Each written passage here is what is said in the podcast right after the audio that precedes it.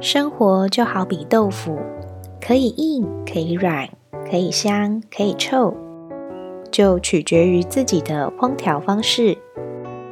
虽然我还是一样，呃。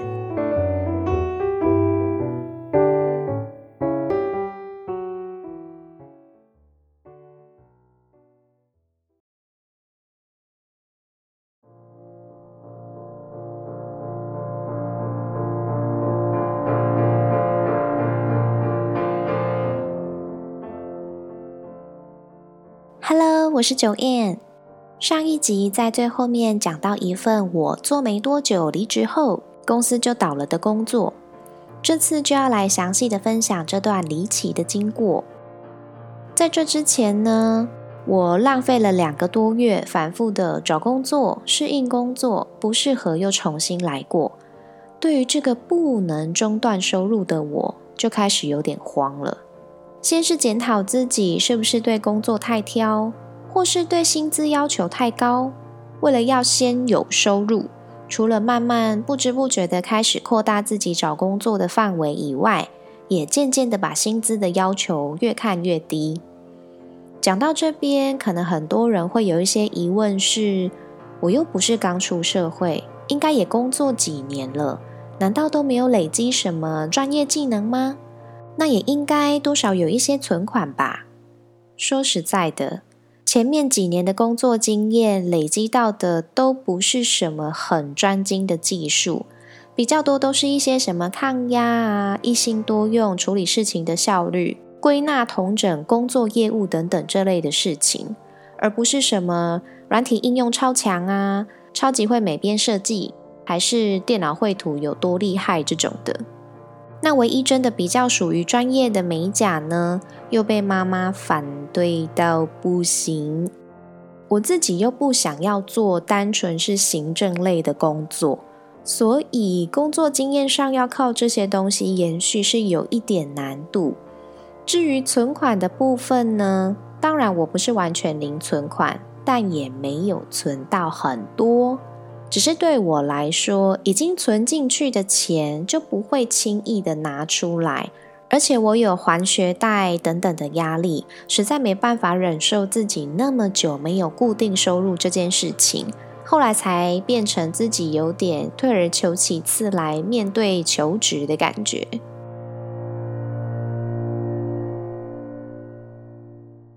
当初找工作找到后来，就想说可能每边工作会比较多机会，就先往这个方向走。那刚好这间公司呢，开了一个类似像网站商品上架兼美编的职缺。我去面试的时候，当时有点困惑的点是，为什么面试我的人感觉很像那种很道地的台湾人呐？跟资讯产业的人好像有点连接不太起来耶，可是我又告诉自己不可以这么以貌取人。也许他只是长相、口气、穿着、气质很到地而已，搞不好人家脑袋里面的专业技能很强也说不定。听他叙述的工作内容其实算蛮好上手的，再加上他说因为这个网站的部分是公司刚开发的新业务。目前公司没有人会修图美编这块，所以会希望找一个又会修图、又会网管、又会行政文书的人来帮忙。那面试官一知道我的经历之后，立马就很开心的跟我说，我高几率会录取。我忘记，呃，我是在面试前还是面试后，反正有上网查过这间公司的资料，基本上是在做大数据分析的。合作的厂商也有很多都是知名企业，看起来感觉都很正常。甚至还有一个员工是讲师，会到处到各公司演讲还是什么的，在 YouTube 上还有影片哦。种种的资料显示都感觉没有什么问题。后来想说我会有疑虑，可能是因为这个网站是新的业务范围吧，所以在初期有些事情感觉可能还不是准备的那么妥当。那面试后没几天，就接到公司的老板亲自打电话告诉我核心的结果，通知我去上班报道的时间。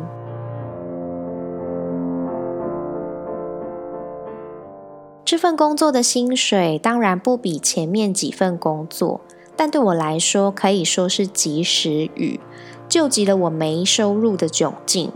虽然我当时有一点点的私心是，如果有机会可以接触到一些大数据分析的东西，也许我未来就能学到更多的专业，自然就会有更好的出入跟选择。刚进这间公司呢，当然那位很道地的面试官就是主要负责分配我们工作的人，在这里我称他为台哥好了。台哥其实人很好。其他一起负责网站的同事们跟工程师们也都很好相处。老板通常不会每天进公司，也因为不常接触到老板，对于这个人就不是很了解，只感觉是一个蛮好说话跟好沟通的人，不太是那种给人高高在上、讲话很有压迫感的那种上司。那我们有三个人是负责新网站的业务。刚开始是要我们先把一些蓝牙喇叭、耳机、桌上型凉风扇、手机架等等之类的一些三 C 商品清点、拍照之后去背、修图、上架。这个网站蛮特别的，它不是一般的购物网站，性质有点类似网页版的娃娃机那种概念。娃娃机是你十块十块的投，有机会拿到高单价的商品。等于是低投资高报酬。那这个网站呢，是十块十块的买抽奖券，有机会抽到高单价的礼物。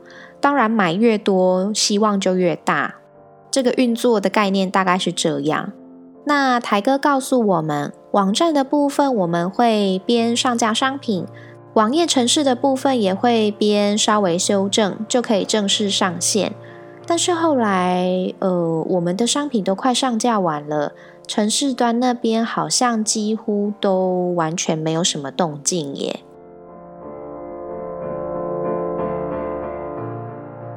基本上办公室的气氛不错，我们都会一起走出去吃中餐。毕竟公司的人其实不多，而且我记得上下班好像没有打卡。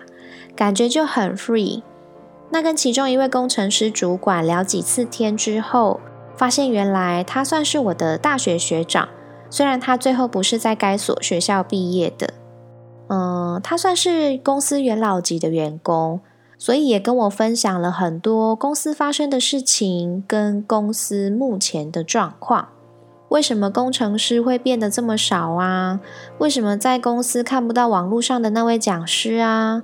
为什么老板会想搞这个网站呢？还有，原来台哥不是公司的员工，他只是老板的朋友，是来帮忙的而已。几次聊下来之后，才知道原来公司原本的巅峰时期已经过了，现在可以说是已经走下坡好一阵子的状态。那个我在影片上看到的讲师，早就离职了。公司当初是因为这个主管才走上巅峰，那后来也随着这位主管的离职，很多员工也相继离开。公司在大数据分析这块的业务也接得越来越少，几乎只剩一些后续基本维护之类的例行公事而已。详细的故事其实我已经记得很模糊，反正后来还知道老板是跟黑道背景的人合作。要做这个博弈网站，还有什么签本票之类的问题？那承包写这个网站的团队，不知道是因为没收到后续的费用，所以迟迟不肯动工，还是原本就没写好？反正就是各种问题没解决、没处理，网站就一直迟迟无法上线运作。那没有收入来源的公司。光是人力成本就是每个月的一大笔花费，一直这样消耗下去，其实也是蛮可怕的事情。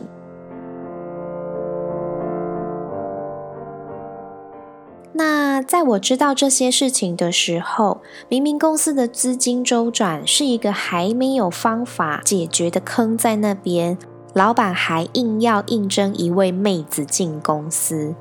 这位妹子呢，刚大学毕业。长得很漂亮，应征的职务好像是老板的特助之类的吧。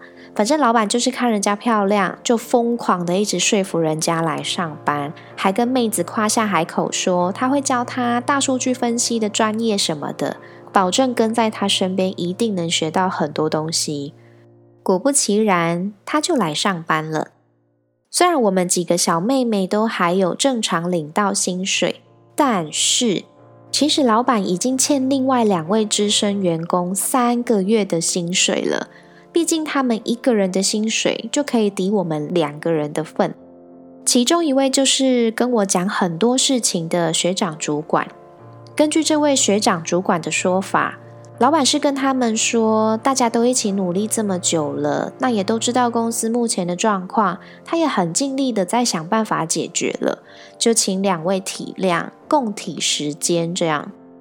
学长主管说，他告诉我这些是希望我自己想清楚接下来的路要怎么走，因为什么时候会波及到我们这边来，他也不敢保证。只是对目前的公司来说，我们都算是不了解公司状况的妹妹，所以要我继续装傻，装作什么事情都不知道，对我自己比较好，起码还可以领到钱。不然，搞不好老板知道我知情公司的状况的话，也会要我体谅他，然后就不发我薪水了，也不一定。当然，在知道这些事情之后，就是又要开始打开履历表，继续找工作人生啦。只是因为我不能做的太明显，让其他三位知道状况。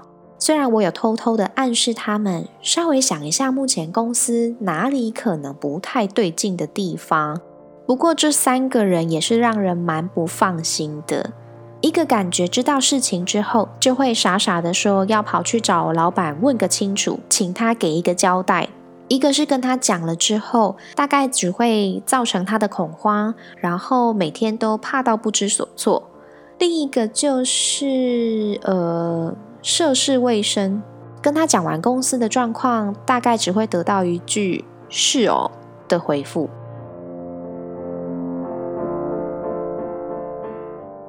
随着我们闲到不知所措的日子越来越长，我在猜，老板应该是知道我们目前的工作状况，在某一天的下午，还故意约了个房仲来办公室讨论买房子的事情。通常他如果是要联络一些事情，都会把办公室的门关起来，讲话的声音也不会太大声，让我们听到。但是他这次却故意保留开着的门，很刻意的提高音量，想让我们听到他要用现金买房子这件事情，大概是想稍微安抚一下骚动的明星吧。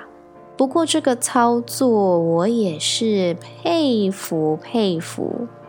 后来这个网站就是卡在什么博弈性质相关的法规问题。然后网页程式端的问题也迟迟都没有处理好。那既然这个网站是跟黑道合作的，想必一直没有办法上线赚钱，老板肯定也是被逼得很紧。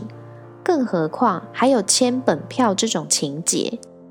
那两位被欠薪的资深员工已经放弃老板，也放弃追讨薪水，都离职了。后来我自己也是已经先找到下一份工作，逃离了这个危险的地方。偶尔还是会回去关心一下剩下的三位目前的状况。那我是十二月底的时候离职的，在那之后我就有很明显的告诉三位赶快跑，不要继续待在这里。老板几乎也在一月多之后就没有什么再进公司了。不过，在农历年前，老板还有请他们去吃好料的，当做尾牙，还有发红包什么的。不知道是不是因为这样受了影响，他们后来还是迟迟都没有动作，继续待在那里。但是二月的时候就欠薪了，各种理由说客户还没汇款呐，股东的钱还没有入账什么的。一直到二月底，台哥直接表态。因为牵涉到黑道的金钱纠纷，为了安全考量，请三位即刻起先回家放无薪假。听说当时老板好像怕被黑道的人堵到，还是怎么样，所以躲在香港不敢回台湾。这间公司就这样没下文了，可以说直接就当场就地解散。当然，最后一个月的薪水还是没有发放。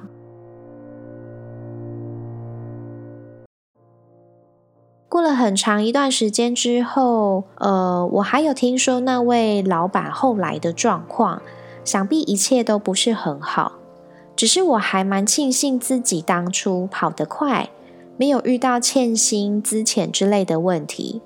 虽然看起来好像是浪费了几个月的时间在那里，但呃，因为我有遇到贵人，也因为这些经历学到了更多的事情。最后还是要感谢一下那位学长主管，让我来得及逃，而且后续还有个明确的方向，让我找到了一份喜欢的工作。其实我觉得没有任何一份工作的经历是完全没有帮助的，也许是差在正面教材或反面教材，或是实际应用面跟心理成长面之类的差别而已。这些亲身经历的所有事情，都一定有我们可以吸收的地方在里面。那你们觉得呢？都欢迎跟我们一起留言分享讨论哦。那我们下次再见，拜拜。